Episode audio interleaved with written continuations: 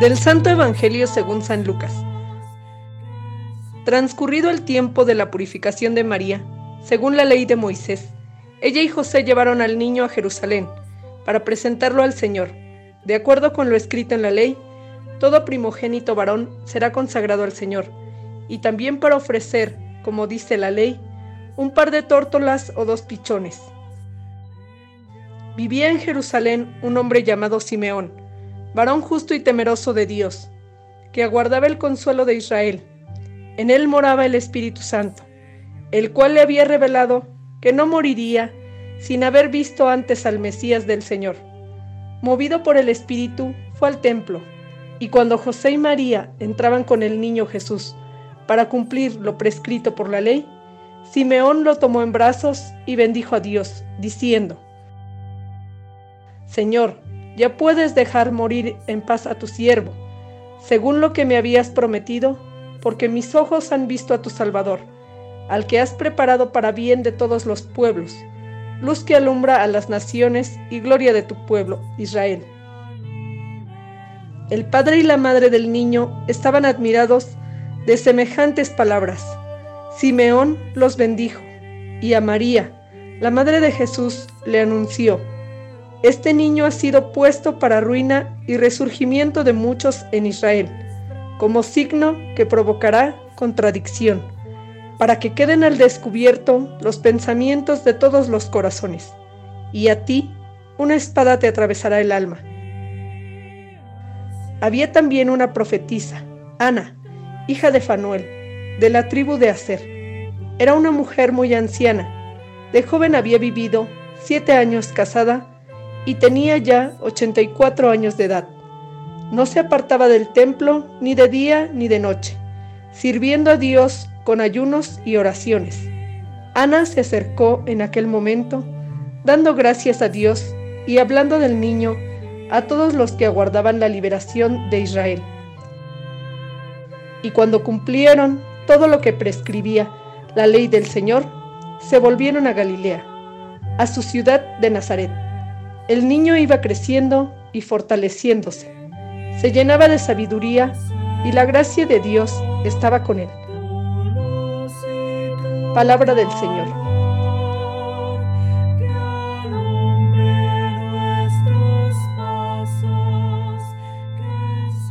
Este domingo está dedicado a la Sagrada Familia y el Evangelio de San Lucas nos habla acerca del momento en que María, llevando al niño Jesús, ella va para cumplir con el ritual de su purificación.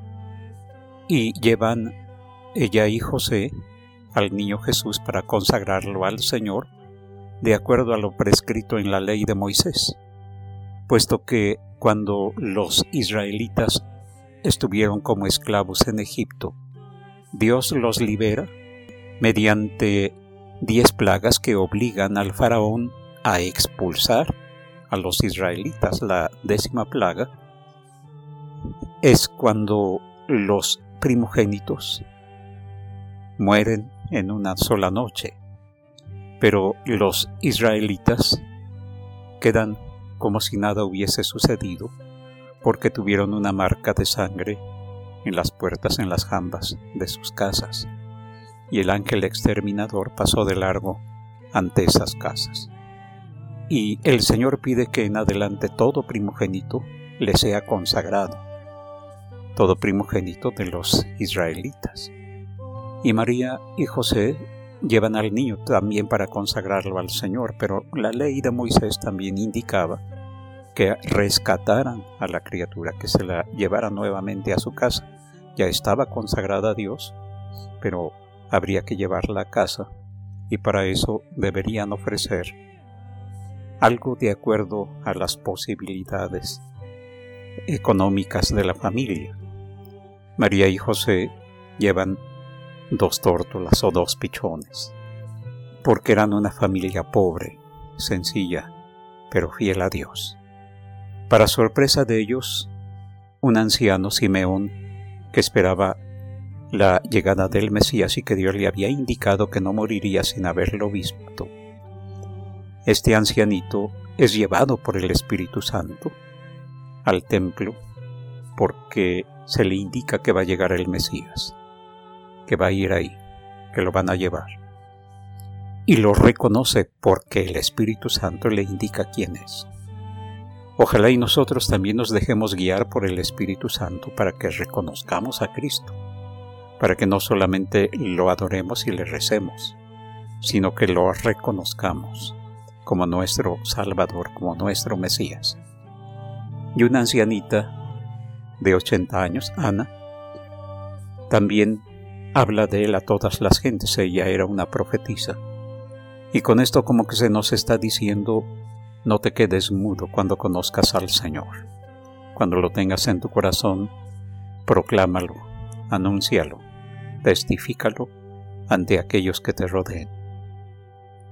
Dice el final del Evangelio de este domingo que una vez cumplido con lo que prescribía la ley de Moisés, regresaron a Galilea, a su ciudad de Nazaret, y que el niño iba creciendo y fortaleciéndose, se llenaba de sabiduría y la gracia de Dios estaba con él, como indicándonos que en esa familia se estaban viviendo valores humanos, valores de la fe de Israel, y que por tanto todo esto lo estaba recibiendo como hombre el niño Jesús.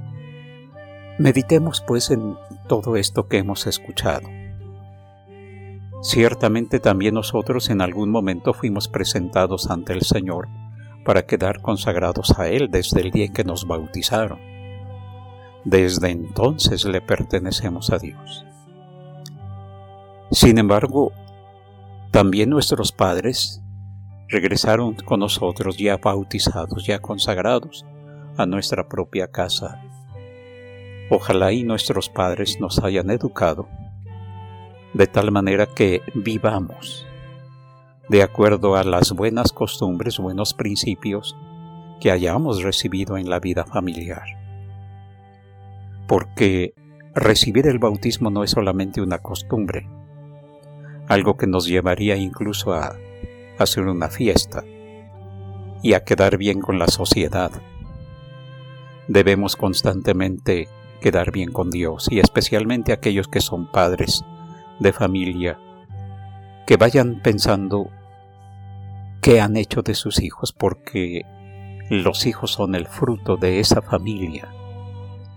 Y si sus hijos son personas con buenos principios, personas que hacen el bien a los demás, personas que se detienen ante su problemática y tratan de remediarla, quiere decir que todo eso lo han recibido en la casa de sus padres y de todo el núcleo familiar. Pero si los hijos son unos malvados, personas injustas, cargadas de vicios, de signos de maldad, de destrucción y de muerte, habría que pensar qué clase de papás han tenido y qué cosa es lo que se está viviendo en ese núcleo familiar. Por eso, no solamente nos alegramos de la Sagrada Familia, sino debemos pensar si también nuestra familia es sagrada o si es una cueva de ladrones, de gente malvada, destructora, que en lugar de hacer el bien pasa haciendo el mal a los demás.